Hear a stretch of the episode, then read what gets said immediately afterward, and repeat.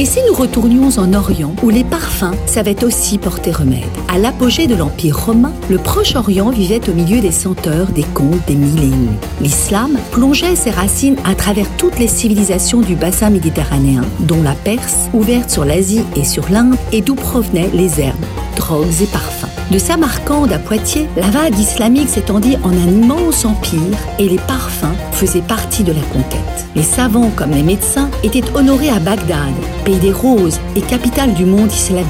Razès, qui vécut entre le 9e et le 10e siècle, scientifique perse et grande figure de la médecine, il fonda un hôpital où il collecta de nombreuses observations à l'origine de 113 ouvrages compilés sous le nom latin de Continence. Base d'une vaste pharmacopée fondée sur l'observation, cette classification témoigne de l'importance du commerce des plantes médicinales et aromatiques entre l'Orient et l'Occident.